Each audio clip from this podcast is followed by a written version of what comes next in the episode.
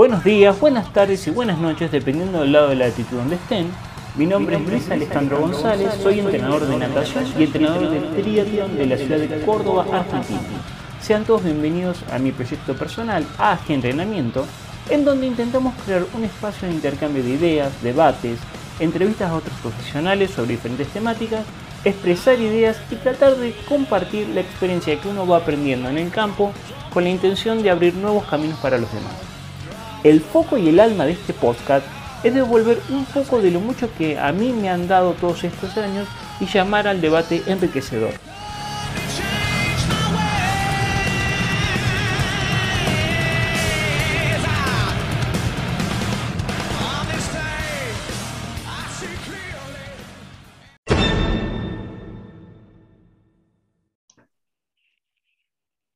Bien, buenos días, buenas tardes, buenas noches a todos, dependiendo del lado de la latitud donde estén. Bien, acá con mi compañero de ruta Martín Barbeito, lo hemos convocado al profesor Martínez Arcadi, ¿lo dije bien? Porque siempre me retan. Perfecto. Em, entrenador de España, entrenador especialista en trial running, eh, docente de la universidad, pero eh, un, por lo que estuvimos investigándolo, un especialista también en lo que es el entrenamiento por potencia, esta nueva herramienta que nos ha abierto un campo de posibilidades bastante, bastante desconocido todavía. Así que eh, es, es un honor poder recibirlo, lo, lo, venimos persiguiendo hace rato. Así que, ¿cómo estás, Arcadi? Buenos días, buenas tardes allá en España. Buenos días, por aquí, por aquí todavía son las 12, o sea que buenos días y nada, el placer es mío poder charlar un poquito de todo esto que es el, el trail running y nada, encantado de poder estar aquí con vosotros. Hablamos recién con Martín fuera de cámara, que es un niño, tiene 34 años. Yo ya empiezo a notar, me empieza a preocupar eso. Cuando lo empiezo a ver como niños, me empieza a preocupar. Bueno, muchas gracias por, por, estar acá y tomarte tu tiempo acá. Y bueno, vamos a tratar de que esto sea muy productivo para toda la gente que nos, nos va a escuchar, eh, que la gente te conozca también. Después vamos a dejar los contactos de, de, de, Arcadi, que es por visto un excelente entrenador. Así que yo te voy a preguntar, Arcadi, con tus pocos años que tienes, ¿hace cuánto que te estás dedicando a entrenar eh, trail running? Pues más o menos desde que acabé la carrera, o sea, unos te diría 2011, 10 años, más o menos, por ahí, unos 10 años. ¿Y, tú has practicado el deporte? ¿Lo practicas? Practico, sí. Soy un poquito, permítame decirlo, un poquito paquete, soy muy popular, pero sí, desde hace ya bastantes años que, que corro y, bueno, corro también en asfalto, pero sobre todo en, en, caras por montaña. Vivo en un pueblecito que es, la verdad que es muy fácil acceder a, a la montaña y la verdad que tengo una suerte, una suerte en eso y sí, lo practico de manera, digamos, semanal, por decirlo así. Bien, perfecto. A mí me da, me da una, primera pregunta y, un problema que encontramos mucho con las personas que quieren hacer el trail running, que justamente es más fácil realizarlo cuando uno tiene una topografía que ayuda, ¿no? El entorno eh, geográfico. Em, te debe haber tocado, o a lo mejor los vivos particularmente, aquellas personas que no tienen entornos geográficos donde puedan practicar el trail running, eh, ¿Cómo has manejado esa situación desde el punto de vista metodológico, a lo mejor con algún atleta? Pues la verdad es que es complicado, pero sí que es cierto que, hay mucho porcentaje de personas que viven en ciudad, por ejemplo, y sí que entre semana tienen difícil el hecho de acceder a, la montaña, pero normalmente el fin de semana sí que pueden. Entonces, el, deportista, no se estaño contra deportistas que entre semana no pueden practicar el trail o no pueden acceder a la montaña, pero el fin de semana sí.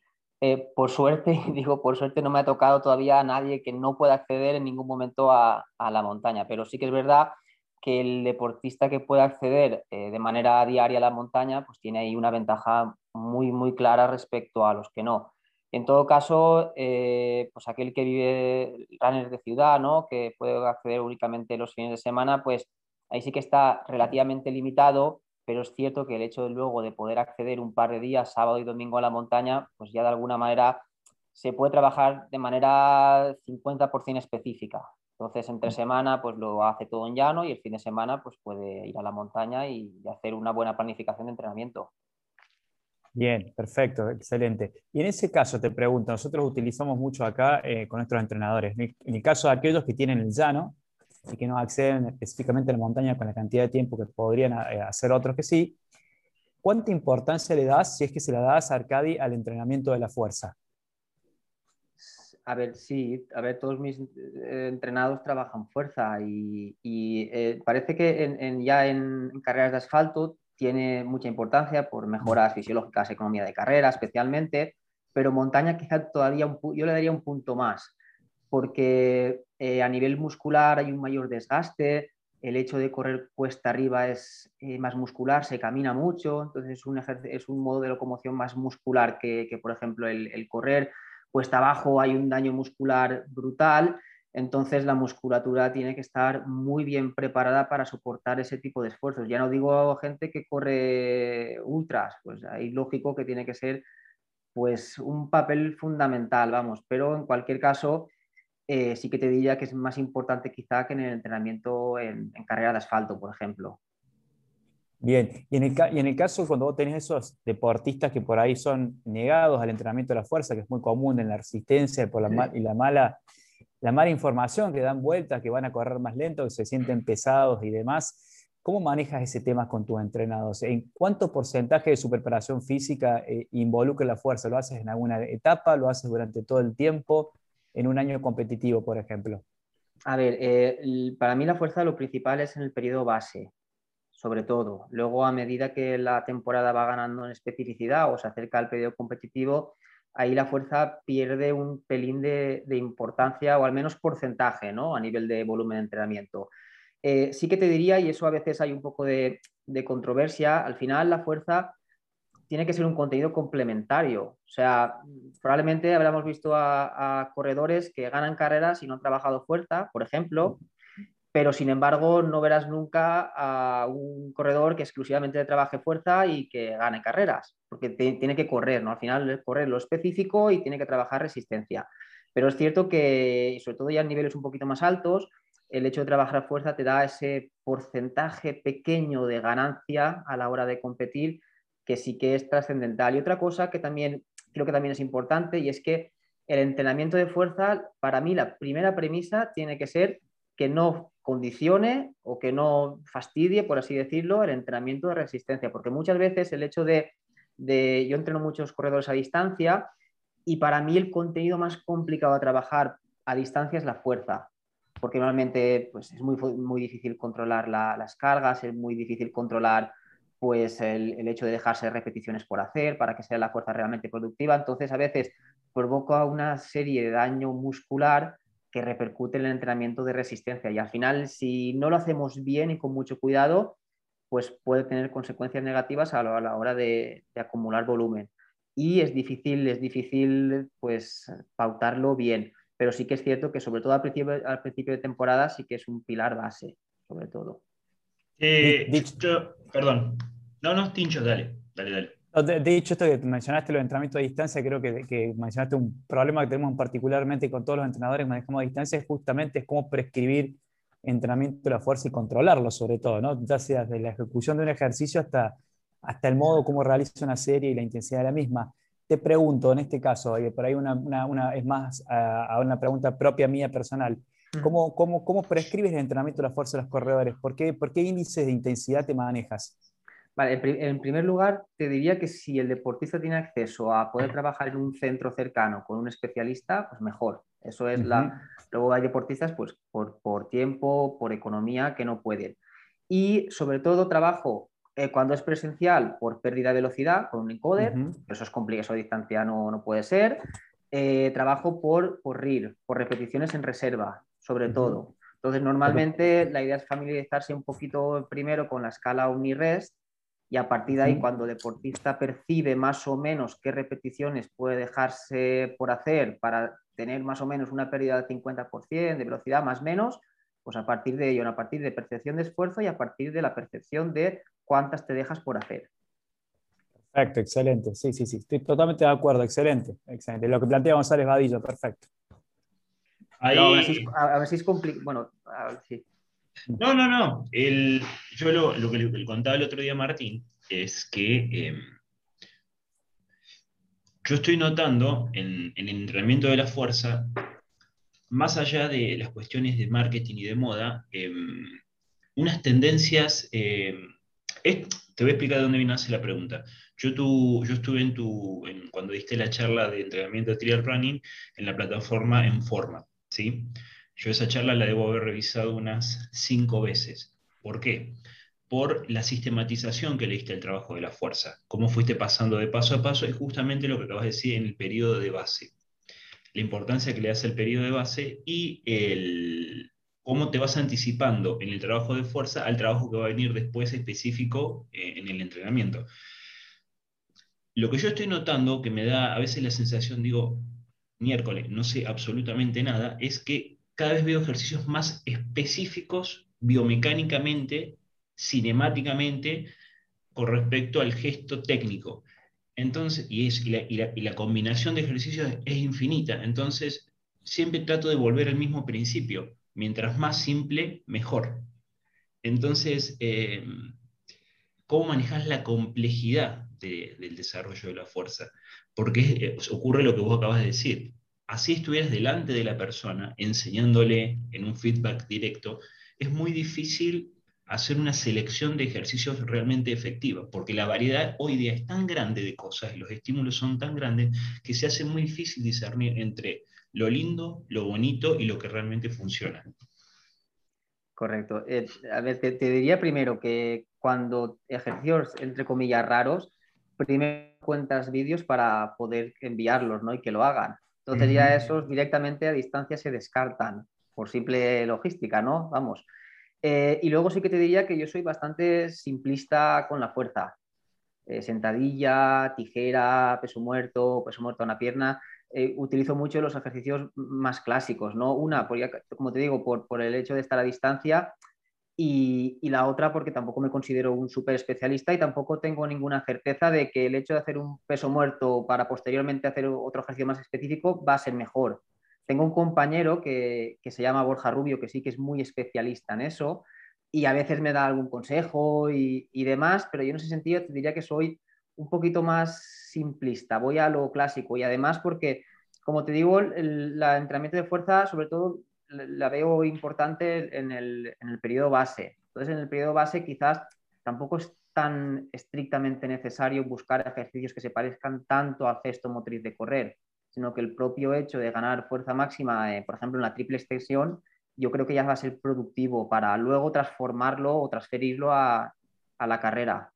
Esa es un poco mi, mi, visión. Y luego también que cuando metes entrenamientos eh, o, o, ejercicios muy complejos, muchas veces a nivel coordinativo puede ser que sean mucho más interesantes, pero a nivel eh, puramente neural, por así decirlo, a, nivel de eh, búsqueda de, ganancia de fuerza máxima, pues puede ser que a lo mejor se pierda un poquito menos. Y de hecho, pues los ejercicios monopodales, por ejemplo, se ha visto que hay normalmente menores ganancias en, fuerza máxima que los bipodales. Y en, y en, relación a correr, lógicamente se corre pues, con una pierna, ¿no?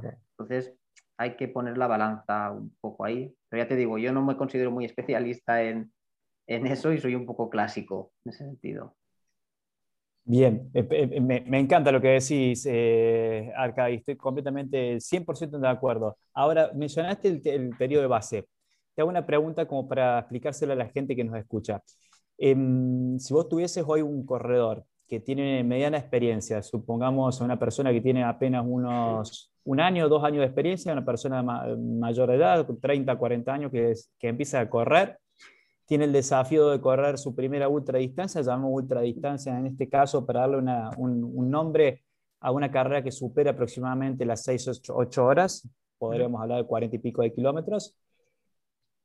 ¿Qué tiempo y qué le recomendarías a esa persona para entrenarla?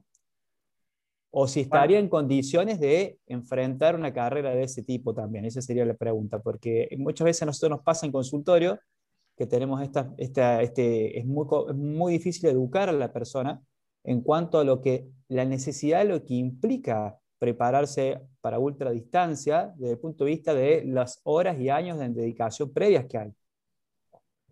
Mira, estoy seguro que vas a estar de acuerdo conmigo. Eh, cuando, cuando viene una persona de, que hace uno o dos años que corre, eh, nosotros, yo le digo que, se lo piense mejor, ¿no? Primero que pase por sprints, que no sé si ahí en Argentina se lleva mucho, pero aquí se lleva mucho el sprint trail, que son carreras de 12 a 15 kilómetros más o menos de trail muy rápidas, luego que pase por media maratones y luego ya que poco a poco no vaya evolucionando a distancias más largas.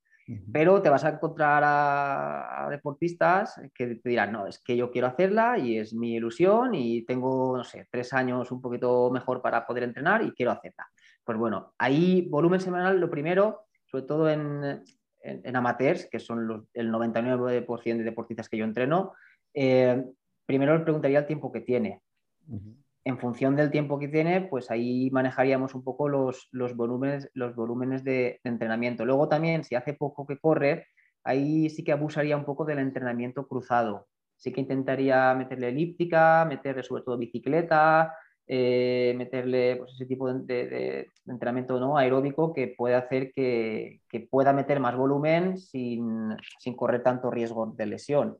Y a nivel de, horas de entrenamiento, pues si va la carrera cree que va a durar ocho horas, pues sí que te diría que más o menos un volumen adecuado serían unas ocho horas semanales. ¿vale? Ahí estamos ahí estamos poniendo todo en un saco y es muy complicado porque dependería de la intensidad, horas de montaña, horas de llano, bicicleta. Pero bueno, así a grosso modo, sí que podría ser una tendencia adecuada, unas ocho horas de, entrenamiento, a lo mejor unas seis de carrera, una de gimnasio, una o dos de bicicleta, más o menos. Y a partir de ahí ir jugando con, eso a más, a menos y, meter más fuerza o menos. Está clarísimo, estoy completamente de acuerdo contigo. Y, y, te otra pregunta que creo que te pasa con tus alumnos, seguramente con tus entrenados, eh, Arcadi.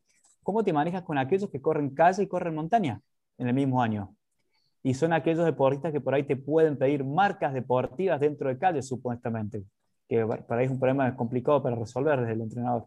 Es complicado porque, en primer lugar, porque correr por montaña es muy específico y, ya se asume, hace años parece ser que no tanto, pero ahora se asume que es otro deporte y por tanto tiene unos requerimientos específicos, tanto metabólicos como musculares, completamente diferente. Y correr cuesta arriba es muy diferente a correr en llano y correr cuesta abajo y encima por técnicos es complicado. Entonces, normalmente en corredores amateur que quieren preparar las dos cosas, si no tienen un, muy alto bagaje de entrenamiento, si llevan, no sé, dos, tres años corriendo, pueden mejorar en ambas.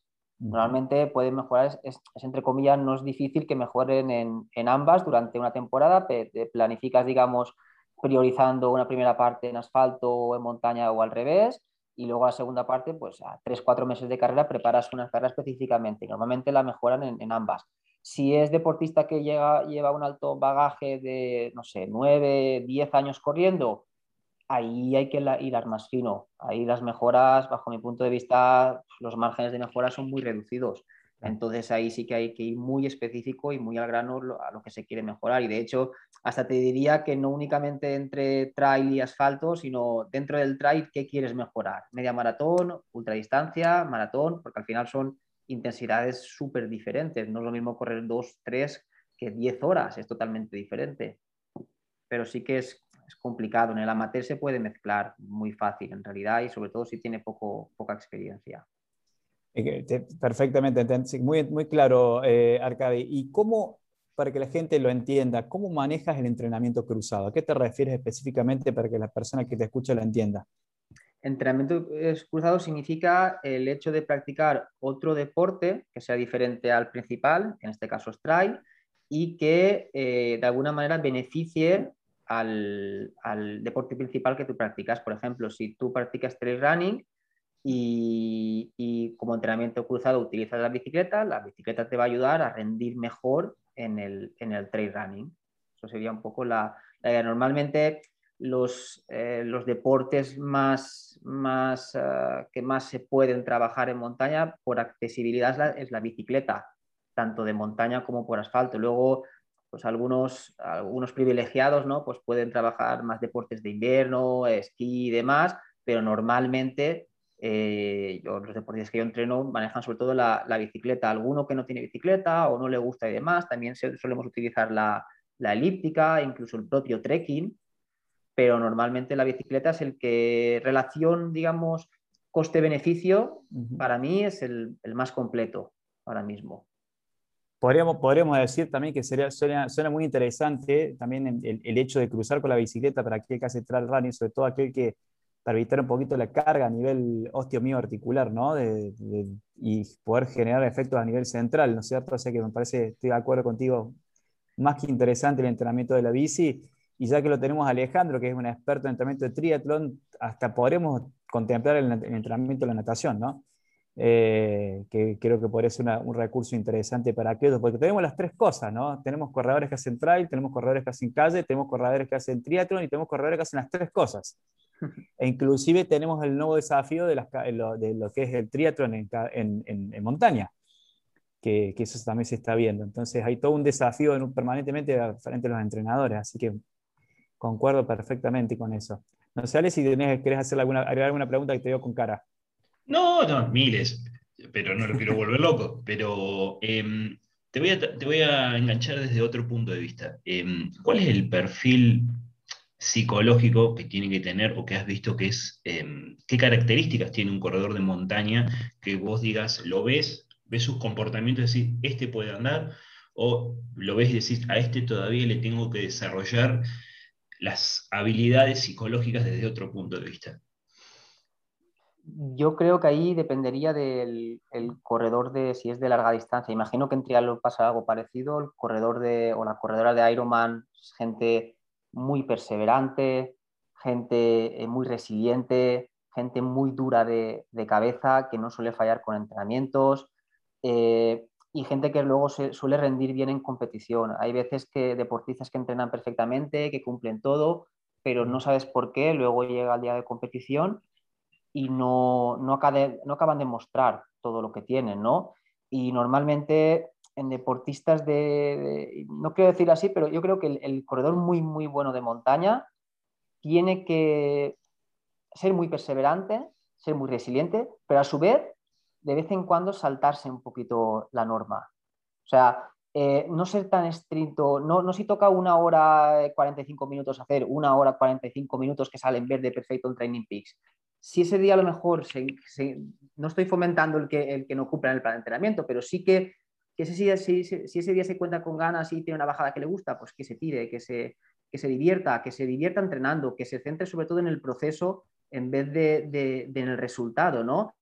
Muchas veces el ser flexible, el escucharse a uno mismo, el autoconocimiento, yo creo que es fundamental. Y muchas veces, por lo que comentabas antes de la potencia, hay veces que nosotros mismos, los entrenadores, eh, condicionamos demasiado a, los deportistas. Si tú tienes el FTP a 300 vatios y, estás moviendo 310 en competición y tú estás bien, tú estás bien, por mucho que te diga un aparatito. O sea, si tú te encuentras en plenitud y quedan, no sé, 10 kilómetros y te, te encuentras bien para apretar, porque yo te haya dicho o el entrenador te haya dicho que no te pases de 300 vatios, si tú estás bien, tienes que apretar. Y ese hecho de a veces de ser un poco flexible en ese, en ese sentido, yo creo que también tiene que tenerlo el, el, corredor y yo pienso que cualquier deportista, ¿no? Y hay muchos muy, muy, disciplinados que a lo mejor, ¿no? El entrenador me ha dicho que, no sé, que no me pase 300 vatios y no me voy a pasar ni un momento. Pues lógicamente, pero hay veces que se tiene que transgredir, ¿no? En ese sentido. No sé, es un punto de vista, ¿eh? Igual estáis en desacuerdo conmigo, pero... pero no, no, depende, no, no es así, es así. eh, eh y, creo que van a coincidir los dos conmigo, que eh, la mujer que tiene un objetivo y está en foco es mucho más agresiva y peligrosa que el varón.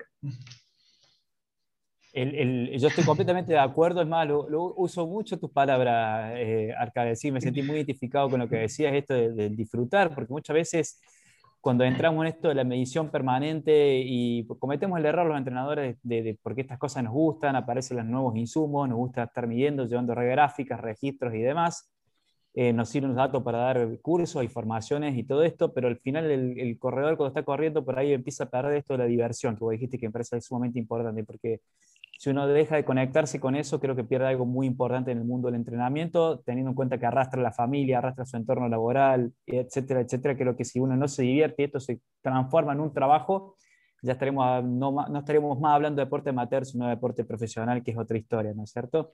Totalmente. Pero, pero dicho, dicho esto, me, me, gustaría también preguntarte, porque creo que hay un, hay un, hay un gris ahí de, entre un lado y el otro, que sería qué pasa con aquellos deportistas que son los peligrosos desde el punto de vista que no les podemos poner un freno y ponen en riesgo su salud en mm. cuanto a, lo, que le piden al entrenador, a lo que le piden a su cuerpo, eh, eh, a, la, excesiva cantidad de kilómetros o competencias que hacen en un año, o, o cómo por ahí vemos que arman mal su programa anual en entrenamiento o en la selección de la distancia e intensidad de las carreras. ¿Qué le diría a esos corredores en cuanto a, consejos, recomendaciones, eh, A ver, yo pienso que tienen que hacer caso al entrenador. Al final, lo que comentaba antes de transgredir, estamos hablando de porcentajes muy, muy pequeños, ¿no? Al final, si tu entrenador te recomienda que no estás para hacer un ultra dentro de tres meses, tienes que hacerle caso, ¿no? Eh, si tú no le haces caso, probablemente es porque no estás preparado o preparada para hacer, para hacer un ultra y ahí es fundamental la comunicación y,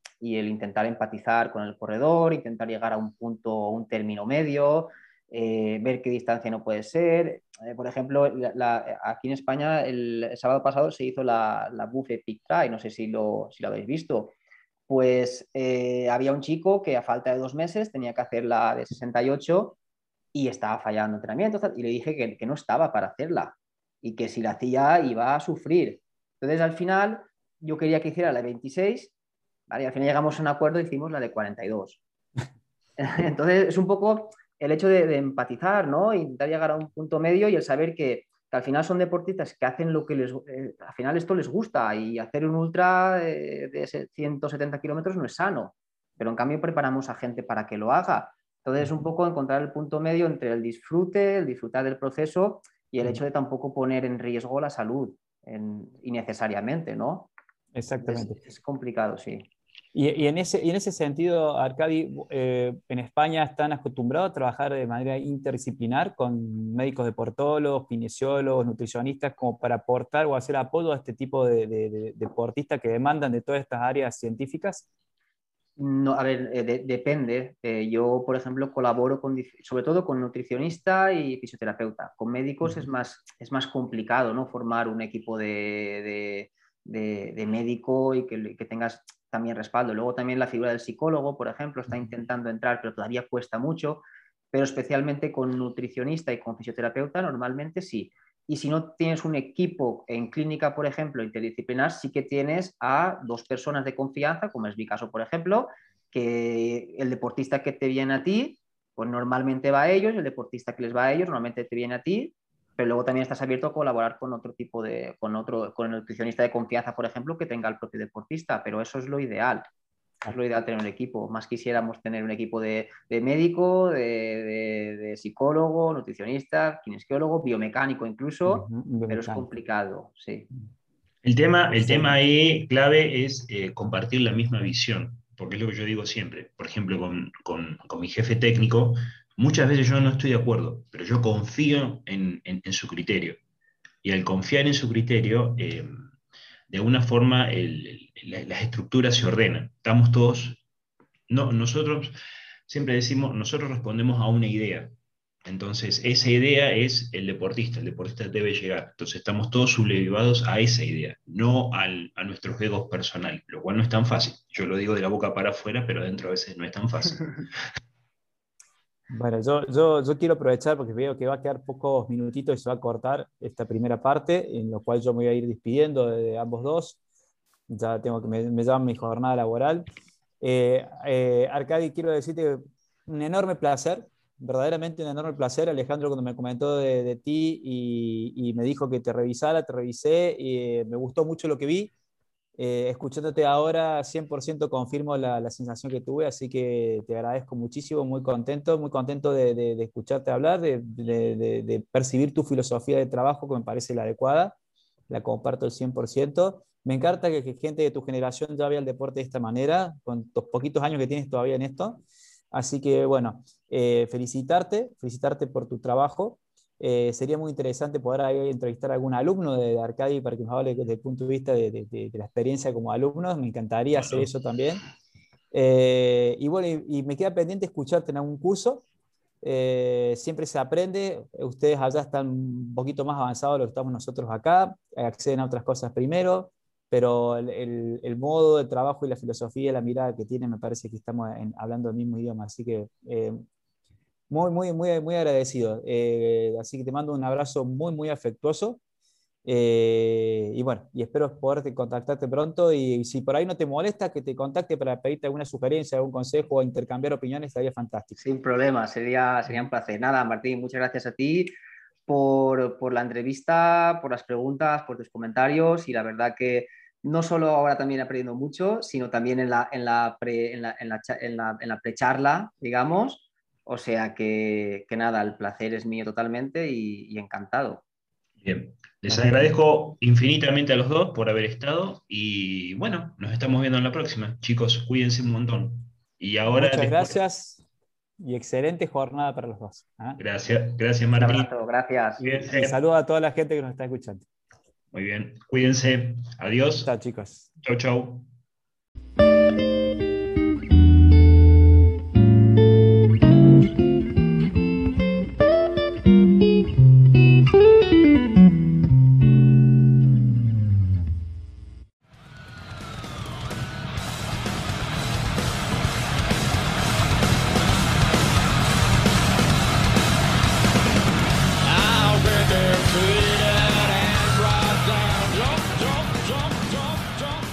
Espero que este capítulo les haya gustado. Recuerden transformar las palabras en acciones ya que este es un camino de un eterno aprendizaje y la acción siempre tiene el lugar principal. Si te gustó esta información, date una vuelta por nuestro sitio web AG Entrenamiento, en donde vas a poder encontrar un montón de información como esta, artículos, videos, entrevistas a otros profesionales y espacios de debate abierto, que eso es muy enriquecedor. También podés seguirnos en Instagram, Facebook y en nuestro canal de YouTube como AG Entrenamiento. Mi nombre es Luis Alejandro González y los espero en nuestro próximo encuentro. Cuídense mucho.